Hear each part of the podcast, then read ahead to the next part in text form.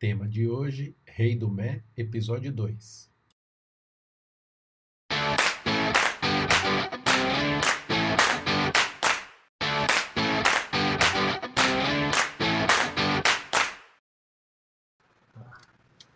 A Carla tá quietinha, vou botar a Carla para falar Isso. agora, porque chegou num ponto que a Carla vai ter que falar, porque agora, Carla, é o seguinte, você tem duas filhas, né? Uma mais nova, uma mais velha. Eu queria perguntar para você o seguinte, uma questão que você deve vivenciar isso na pele, principalmente com as duas, que é a questão das crianças na cozinha. Ainda mais menina, né? Gosta de lá, opa, quero fazer, quero ajudar, quero não sei o quê. Então aí que eu quero perguntar é o seguinte, é, é- é aquele, aquela, aquele cabo de guerra entre a habilidade e a liberdade de ação. Você tem a devida habilidade para você tomar liberdade de ação? Então a pergunta que eu quero fazer é a seguinte, você deixaria a sua mais velha, por exemplo, mexer com óleo quente? Mesmo, ou você também, a mais nova também se deixaria tão, tão liberta quanto para mexer com óleo quente ali na boca do fogão? E aí, mãe Carla, a palavra é sua. Não. Óleo quente, não. Por que não? Porque é Óleo perigoso, quente né? não, mas. É, Opa! outros, outros alimentos para elas manipularem, ajudarem, ficar perto, observando, eu deixo. E É. até que eu vou mexer com óleo quente, eu já explico né, a- o perigo daquilo, por que elas não podem ficar perto. Até o posicionamento da, da- do cabo da panela, né, para não ficar para fora, caso passe correndo, porque a Cecília é pequenininha, então ela passa que nem um foguete. Então, às vezes, se o cabo estiver para fora, ela vai, mesmo não deixando ela correr, pode causar um acidente. Já mostrei vídeos de acidente com óleo, né? Então, a gente É, tem que só tem grande probabilidade, né? impor o medo, né? E, e falar os perigos. É mostrar para elas também, né? É igual na sociedade também. Eu mostro para elas os perigos que tem. Hoje a gente estava assistindo um filme pouco violento, eu falei, aí a Malu ficou assustada, nossa, que horror. Falei, filha, isso é muito comum de acontecer, a gente não, não faz parte do nosso dia a dia, mas acontece. Então, Acontece. Mas, assim, depende da maturidade também, né? para Cecília, já, algumas coisas eu já não, não deixo. Então, agora mesmo, eu saí daqui porque ela queria comer sopa de feijão. E aí tinha que esquentar. Eu posso ligar? Eu falei assim, pede para sua irmã. Porque você não, e não é não. Aí eu fui lá e coloquei para ela, porque a gente tem, a gente está acima, né? Igual você falou, os pais têm que. os- é, eles, eles são pequenininhos, né? Por mais que seja um espírito ali que pode ser milenar, que pode ser cozinheiro de outras vidas, o corpo físico dele está limitado. Sim, não entendo, eu entendo. Você chegou num ponto que eu queria, exatamente. Que é, um, é, é, que é o da. Vou pegar emprestado um conceito lá das ciências da saúde, da área da saúde, que é de profilaxia. Alguém sabe o que é profilaxia? Alguém arrisca? Ah, isso aqui é uma medida profilática. O que é uma medida profilática? É a medida paliativa, superficial, momentânea. Ó, vou ler a definição que eu peguei lá do Wikipedia. Nas áreas da saúde e ciências da saúde, profilaxia é a aplicação a evitar a propagação de doenças. Uma doença tem um ou mais agentes causadores, um ou mais agentes causadores. Esses necessitam de alguma maneira interagir com o organismo. Entenda o organismo, vamos expandir para a sociedade. Projetos, ações, para gerar doença. Toda e qualquer medida que procure impedir esta ação pode ser chamada de medida profilática. Aí dá um exemplo. O hospedeiro da doença é o homem, mas pensa assim, a sociedade. Vamos falar homem expando para a sociedade. A sociedade está doente. Medidas que visem tornar a sociedade mais resistente a de a patógenos quem vem adoecer a sociedade também são exemplos de medidas profiláticas.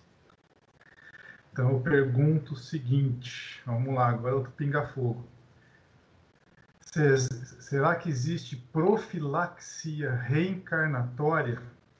Ou perguntando de outra forma, estamos na Terra ou planetas de provas e expiações de maneira geral, todo e qualquer planeta de provas e expiações, é a casa da mãe Joana ou a casa da mãe Carla? O que vocês acham? Eu acho que depende da personalidade, né? É, é aquilo, confiança se adquire, se conquista e tal. É, certamente você olha para sua filha, você sabe, mesmo a idade que ela tem, é, quais liberdades você pode dar ou não. Né? Então, fala assim, ah, isso aqui eu posso autorizar porque acho que ela tira de letra. Agora, isso aqui já não, como é o caso da Carla, que você deu um cenário alegórico aqui do, do óleo quente, mas na vida tem coisas muito mais perigosas e tal. E acho que tem a ver com isso, com a personalidade do, do indivíduo, né? Com aquilo que ele já demonstrou anteriormente. Então, quando a gente fala de. Quando você citou o currículo Mortis, por exemplo, seria isso, né? O que, que você. O que? Jogou onde? né? Fez o quê? Ganhou que título? Não, então, beleza. Então você está autorizado a fazer isso que você deseja. Qualquer situação deliberativa, qualquer decisão deliberativa, necessariamente depende de informação, né? O máximo delas possível. Eu já citei várias vezes aqui a, livro do Obama e ele citou várias vezes isso. Ele falou assim: é, eu tenho, eu tinha à minha disposição um exército de gente de qualquer área que eu quisesse, era ao alcance de um telefonema, para pedir informações sobre um determinado assunto, mesmo que eu desconhecesse. Agora, mesmo levantar informações leva tempo. Né? Então, quando a decisão demandava ser na hora, é, eu decidia baseado nas informações que eu tinha no momento, mesmo não sabendo o cenário todo, mesmo não conhecendo todas as implicações, mas ou melhor, considerando o nível de informação que eu tinha naquele momento. Porque às vezes é isso, o operacional vai levar uma encarnação para ser feito. Então, ao final dessa encarnação, você vai saber se o operacional vai funcionar ou não. Né? Então tem pesquisa, tem... pesquisa operacional, é. pesquisa operacional. Então é, eu acho que cabe sim. Agora o, o quanto você solta a corda ou o quanto você puxa vai depender da, do quanto de confiança aquele determinado espírito te passa. Então, mas é por isso que eu quero jogar a coisa para o plano espiritual agora não vamos pensar nós aqui encarnados, vamos pensar no departamento de reencarnação. Tá? Pensem nisso agora. Eu vou pegar a pergunta 830. A pergunta 830 do Livro dos Espíritos fala sobre a escravidão, mas depend... não é na realidade eu cheguei na 830 porque eu fiz uma busca de termos que daqui a pouco eu falo para vocês. Tira o contexto da escravidão, vamos pensar nisso em projetos reencarnatórios, ou a profilaxia reencarnatória. A resposta é, do livro dos Espíritos Superiores é sobre a escravidão, mas a res, esqueça a escravidão, olhem a resposta em si. Abre aspas, resposta. O mal é sempre o mal. E não há sofisma, olha lá aí, sofisma, não há sofisma que faça se torne boa uma ação má. Não tem sofisma que explica. Não, não, mas eu fiz nas boas intenções. Cara, uma ação má é uma ação má. Ponto. Uma sofisma que transforma. A responsabilidade, porém, do mal é relativa. Ou seja, não é, não é absoluta. É relativa aos meios de que o homem disponha para compreendê-lo. Compreender o mal. Então, onde que eu quero chegar? Agora é uma pergunta assim que vai realmente. Gente, sabendo que no plano espiritual, é, o Alexandre, segundo o Alexandre, é tudo mais amplo, mais texto, mais perfeito. Pô, então deve ter pesquisa operacional, nós temos aqui, deve ter lá. Deve ter currículo espiritual, deve ter aqui, deve ter lá. Tem profilaxia, tem aqui, deve ter lá. Ah, tem estatística, tem aqui, tem lá. O Sidney falou, preciso de dados para analisar. Tem aqui, tem lá também. A minha pergunta é, quem autoriza a reencarnação em sã consciência sem perceber o que vai acontecer de estrago? Ou seja, não, tem que, ou seja, não existe profilaxia, não existe estatística, não existe nada disso de genocidas, ditadores, assassinos em série. Esse pessoal tá com uma bela pele de cordeiro. Não, acho que é o livre-arbítrio também, né? É, o não, mas o livre-arbítrio é o imponderável, né? Mas o livre-arbítrio que autoriza também. Então, mas você foi contra a realização do, do piquenique, sabendo pouquíssimos de dados já foi contra a liberação do piquenique. Sim, e, por isso sou é responsável um pela decisão de comer. Né?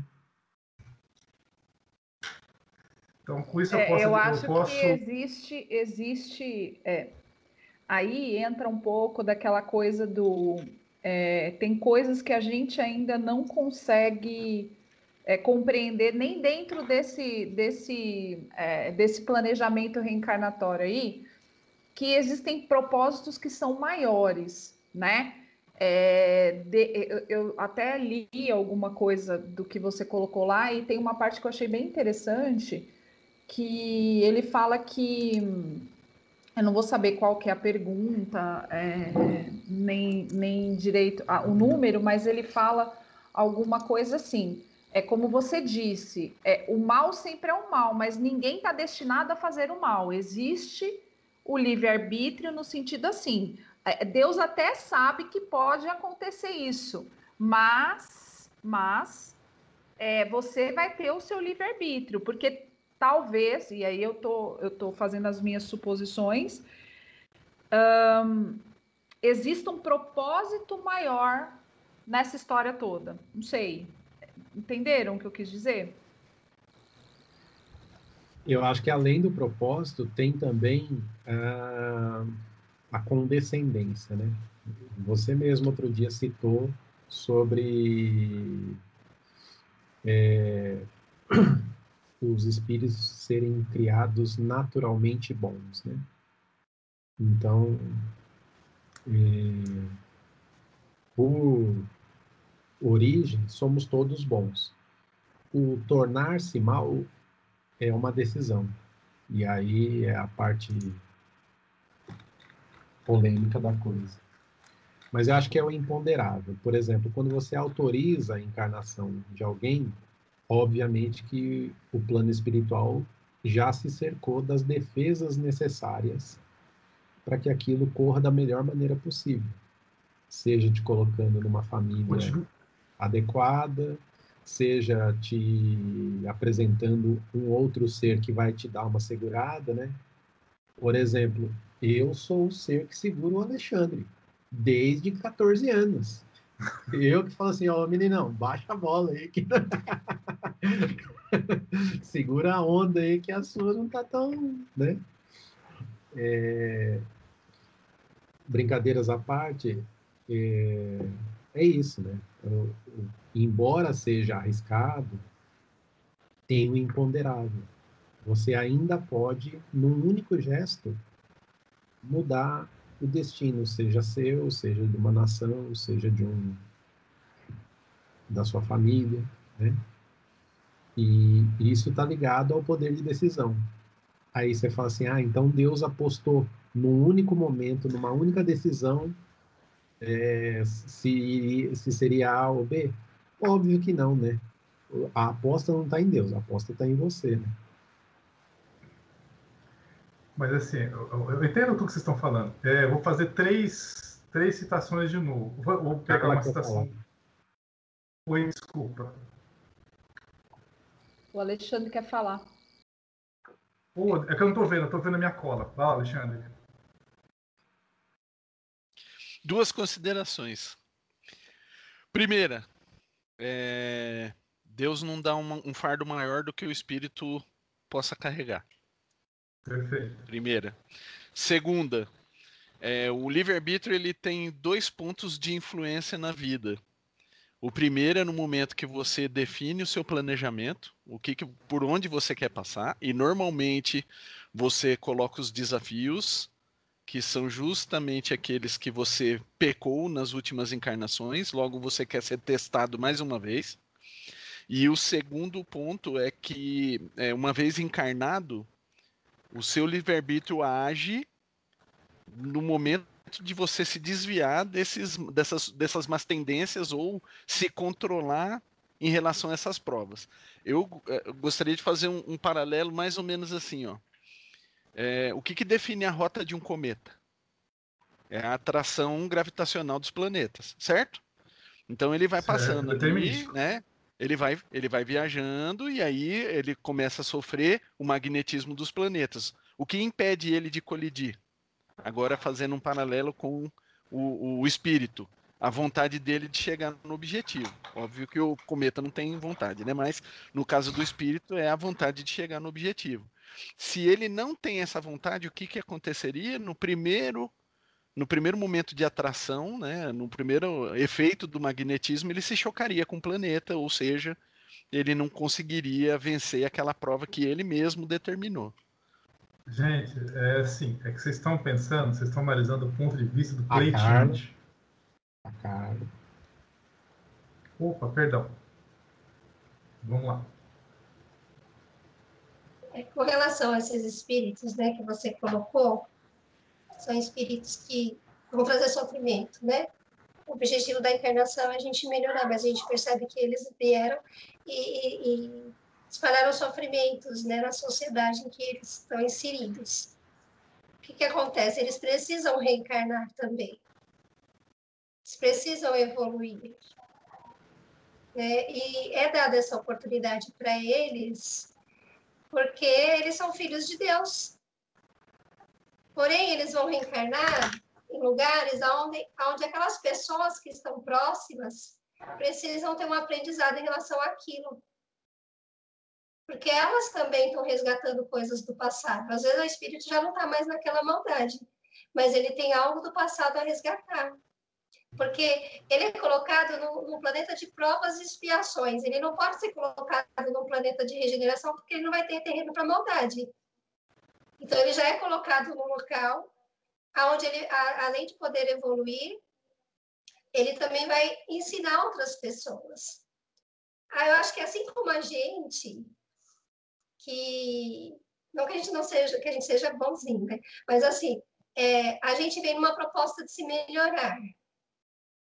É, eles às vezes não vêm nessa proposta de se melhorar, mas às vezes eles melhoram muito mais do que quem veio nessa proposta de se melhorar devido a alguma coisa que eles é, é experimentaram aqui também. Eles acabaram evoluindo. Então, a gente, a gente não está vendo tudo, porque a gente não está nesse conselho da espiritualidade. Mas a espiritualidade, ela sabe muito bem o que está acontecendo e tem o controle. E, e, junto com essas pessoas, né, que a gente vê que, que precisa passar por aquela, por aquela experiência, juntamente com aquele ser, né, que precisa, vem outros espíritos que vêm também para auxiliar aquele, aquele espírito. Porque o que a gente percebe nos livros né, espíritas é que essas pessoas elas são muito mais amparadas e muito mais assistidas do que, uma, do que um outro espírito mais comum. Então, eles são bem assistidos, né? Dizem até que o. Dizem não, né? O Chico Xavier ele falou que o, o Hitler ele foi, foi exilado para Plutão e que o Gandhi, de vez em quando, vai lá, pediu para ir de vez em quando conversar com ele, ser como se fosse um mentor espiritual, não aquele mentor que a gente tem que acompanha direto, mas de vez em quando ir lá para conversar com ele, sugestionar algumas coisas, mas ele está lá sofrendo. Então, ele já não pode mais ficar aqui no nosso planeta. Mas existe uma misericórdia divina que assiste e, e, e protege esse espírito, até das, do ódio, da maldade, de uma porção de coisas que a gente ainda é, não tem condições de entender, né? Porque dentro do nosso padrão, a gente quer ver a pessoa sofrendo por tudo que ela fez o outro sofrer. Mas a, o plano espiritual não é dessa forma. Não, entendo, gente. É, claro, você falou um negócio interessante aqui, que eu vou pegar tua fala. Você falou, você falou várias vezes, às vezes, ou seja, às vezes significa que é estatístico, não é determinístico. Tem probabilidades. É às vezes. Nem sempre, nem nunca. É às vezes. Você falou assim, ó, tem que dar oportunidades porque eles são filhos de Deus. Mas você não deu oportunidade para Cecília pegar no óleo quente.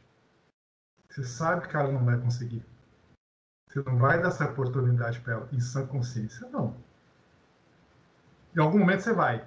Mas enquanto ela é Cecília, pequena, eu acho que não. Gente, não quero, não pensem no pleiteante. Pensem em quem está quem tá autorizando. E lembre-se, poxa, existe pesquisa operacional, existe estatística, existe profilaxia, existe CV espiritual. A gente consegue, a gente tem dados. A gente não está jogando.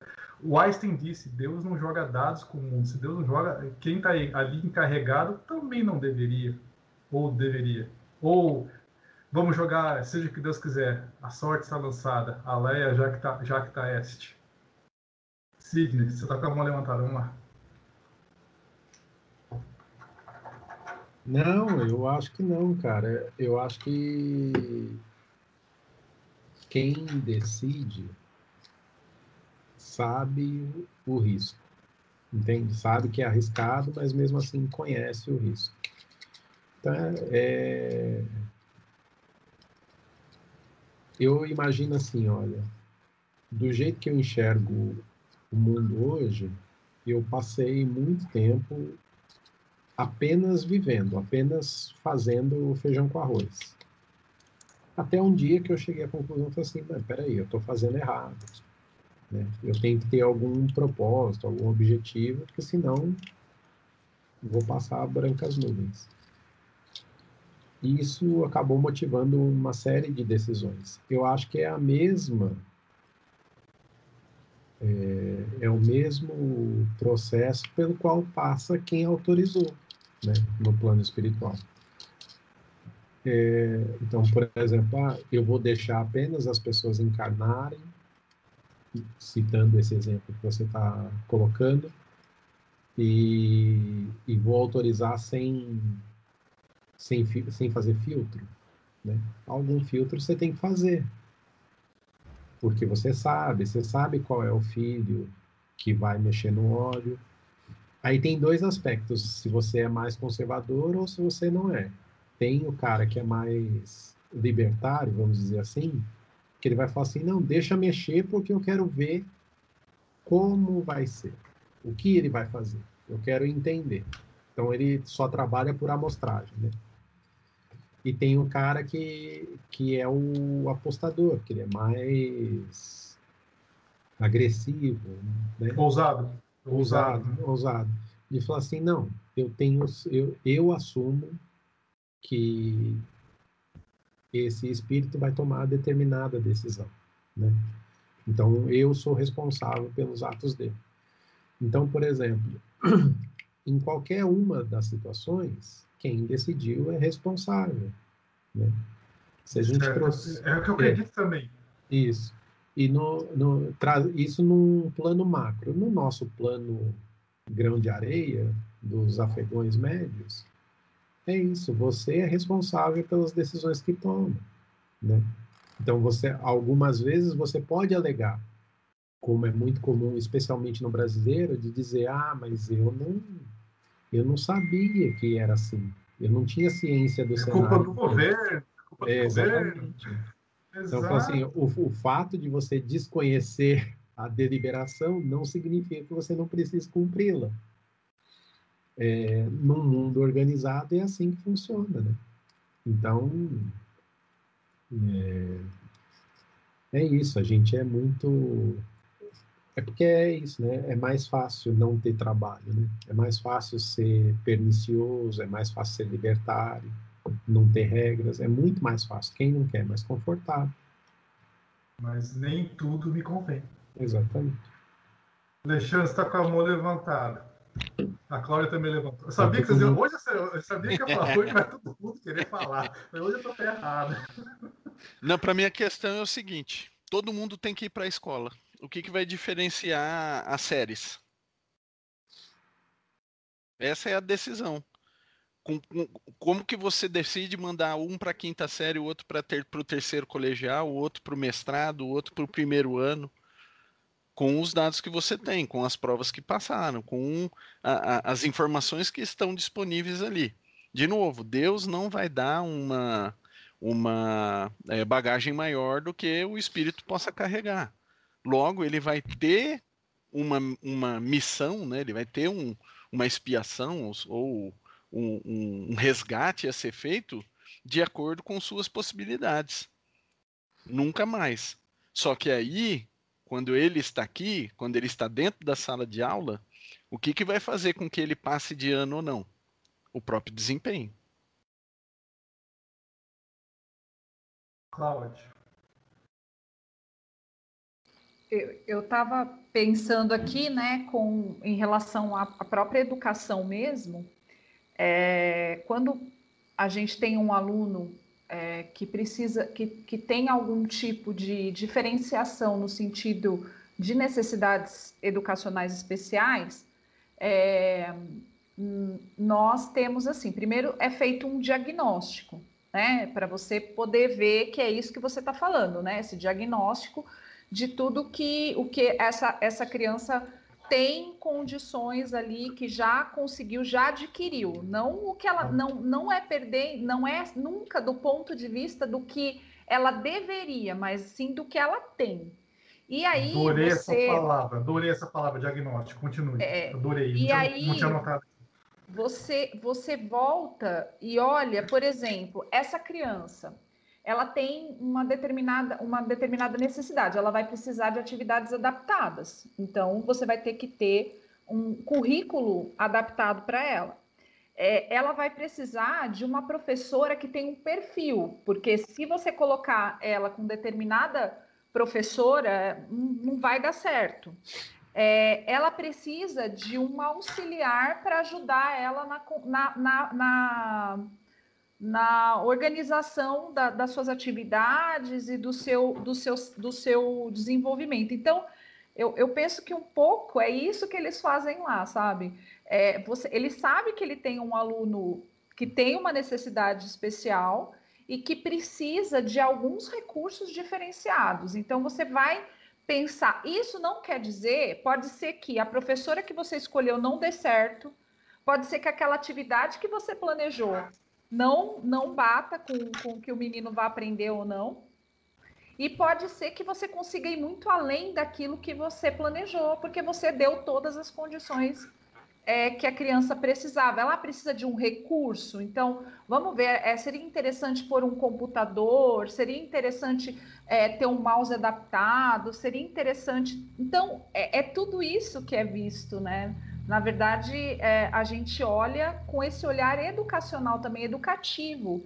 O que, que vai ser bom, mas isso não quer dizer que a gente vai ter é, o sucesso. Porém, entretanto, finalmente, a, você vai cuidar para que tenha todas as, as, as condições propícias para que aquela criança, no caso do exemplo, possa aprender. Acho que a Carla levantou a mão ver mais. Depois o Sidney.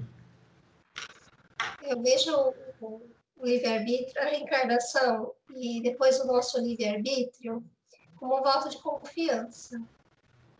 a gente estava falando do piquenique, aí a Cláudia falou, eu liberaria, ela postou, liberaria se fosse na área coberta.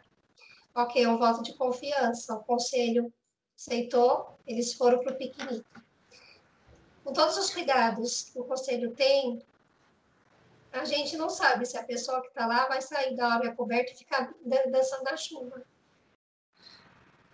Né? Então, assim, a reencarnação é um voto de confiança. Como você colocou lá a história do, do lobo mau na pele de cordeiro. Ele sabe que ele, que, das tendências dele. Ele sabe que, que vai, o que pode vir pra, pra, pra, pela frente, as tentações que ele vai, vai suportar, suportar ou não, né? Porque muitas vezes ele pode resistir às tentações. Sem sucumbir. E aí, é, É, o livre-arbítrio entra nisso. Eu, é assim, eu só vou saber quando eu passar pela experiência. Porque a gente tem as tendências. que são tendências? São comportamentos repetitivos. E probabilidade. E, e aí, aí, mas a gente tem que adquirir novos, novos comportamentos, novas habilidades para o espírito crescer, senão a gente fica num círculo vicioso. A Cláudia falou uma coisa interessante: o espírito reencarna. Às vezes, aquilo que ele já sabe fica adormecido. Porque se abrir os canais dele, ele vai continuar naquela, naquela mesma tendência. Ele vai querer trabalhar com aquilo que ele é super experiente, que ele sabe que vai, vai ser próspero naquilo. Mas se ele precisa passar por uma nova experiência, aprender novas coisas, tem que fechar aquele canal dele. Tem que adormecer. Porque a gente, a gente é muito resistente à mudança. Então, é, esse voto de confiança, acho que é a coisa mais linda da espiritualidade e de Deus, porque o espírito depois, quando ele consegue passar e ver que ele resistiu, para ele é o máximo. Ele vai se sentir bem. Ele vai perceber, olha o caminho que eu trilhei, e que não foi fácil. Porque a gente sabe que é muito difícil domar as más inclinações, né? Porque, como a gente já falou várias vezes, ficar na zona de conforto é muito mais gostoso, é muito mais tranquilo, né? Ninguém quer sair da zona de conforto. E, e, com relação à minha filha, assim, eu não, eu não permiti. Então, se fosse do Conselho da Reencarnação, eles não permitiriam. Entendeu? Eles não iam permitir, caso eles vejam que ia trazer um sofrimento muito grande, assim. Eles não permitem, tanto que a gente percebe que alguns outros espíritos vêm totalmente eh, limitados e debilitados para não fazerem mais o mal. Mas eles também vão sofrer na pele as consequências do que eles fizeram no passado. Então, eles sabem por que estão sofrendo daquele jeito, né? Por que, que eles tão, estão tão limitados. A gente vê isso no Caminho da Luz, dos capelinos, como eles sofreram aqui na Terra. Mas foi tudo muito bonito, porque eles foram convidados por Jesus para ajudar o nosso planeta. E ajudaram bastante. Mesmo com todas as limitações, eles auxiliaram muito na evolução do nosso planeta. Mas sofreram. Mas por amor e por querer voltar para a capela, muitos deles conseguiram, é, resistiram ao mal, se melhoraram e retornaram. Alguns ainda estão aqui, né? Mas a maioria deles já foi.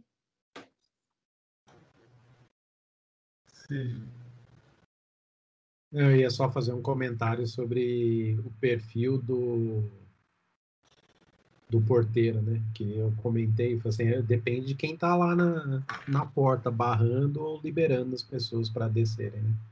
A Cláudia acabou de chapeuzinho, né?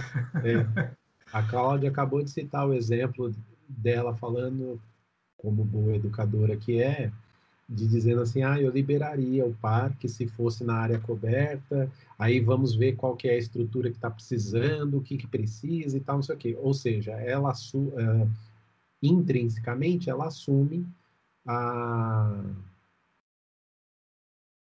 a versão condescendente de falar assim, não, eu autorizo e mais que isso, o que, que eu preciso fazer, como, como eu posso ajudar, qual, qual é o meio do caminho que fique bom para todos, entende? Se fosse eu, já, já é sistema de consulado. Ó, tá aqui a lista de documentos, tá aqui o, as coisas que você precisa fazer. Volta quando você tiver isso pronto. E, ah, mas não. quando tiver pronto você volta aqui, entendeu?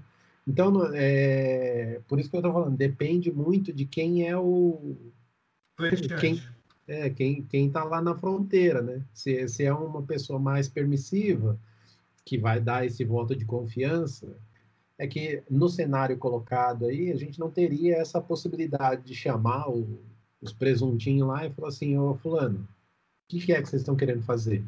Mas como vai ser? Como vai fazer? E tal, não sei o quê. Entendeu? Não, não, não, não tem isso. Você está decidindo ali no papel, né? O que é, acaba sendo frio, né? Sim, uma entrevista eu, é tudo. É, e eu compadeço desse, em algum aspecto, com é, quem é dirigente de qualquer natureza, porque o dirigente tem que necessariamente cobrir o maior número de possibilidades. É função dele pensar em tudo. Ele tem que ter uma boa equipe, ele tem, que estar bem assessorado. Sempre. Exatamente. Ou ser excepcional, né? E a gente sabe que quem. Se a gente está vendo o lobo mal encarnado, imagina quem está decidindo, né? É um bando de gente, como o Alexandre falou, o mínimo seria preparo. Mas as pessoas não são preparadas para a vida, quanto mais para decidirem alguma coisa. E, e, a, e, às vezes a própria pessoa, quando ela chega lá, ela tá com boas intenções, ela tem a ideia de que ela quer melhorar. Mas quando ela chega aqui, ela sucumbe, né? Mesmo tendo todas as condições, né? Ela sucumbe. E aí, até tem a pergunta, uma das perguntas que o Zé falou para a gente ver, que ele pergunta assim: é responsabilidade do, do espírito que é o, o, o mentor dessa pessoa, se ela é, se ela vai bem ou se ela vai mal, e eles falam assim: é, não, é, é é, é, é, bom se ele, se ele for bem, mas se ele não for bem, por quê? Porque o espírito, o, o mentor vai fazer de um tudo para ela ir para o bom caminho, mas a decisão sempre vai ser dela. Né? Então é, é bem lembrar isso. Qual pergunta é essa? essa pergunta é, assim. é, eu nunca sei esses detalhes. Eu sei que eu leio, mas não sei qual que é. Aí eu, eu, eu acho que é, que é bem isso que, que, que a gente está tá falando, né? Que é, ele sabe, ele vai olhar e vai ver o lobo, ele não vai ver o cordeiro, quem está lá. Na, no, no, ele sabe, só que, é, como a Carla disse, Deus é misericordioso e todos são filhos de Deus. Então, vai ser ajustado de uma forma que aquilo possa contribuir, né? E que ele possa depois não chegar lá e falar assim no checklist lá, depois, né? Que do, do Sidney, que ele chega lá na, na, porta de São Pedro e fala assim: olha aqui. Aí você fala, o, o, cara vai falar: não, escuta aqui, você teve todas as condições, você não fez por quê? Né? Então é, é, é bastante interessante isso, porque é, é o que a Carla falou, é o voto de confiança, é o o crer que uma hora a gente vai conseguir, mesmo tendo mil e uma é, tentativas fracassadas aí que a gente. E quando a gente consegue, a gente muda, né? Muda de planeta, muda de estágio, muda de tudo, né?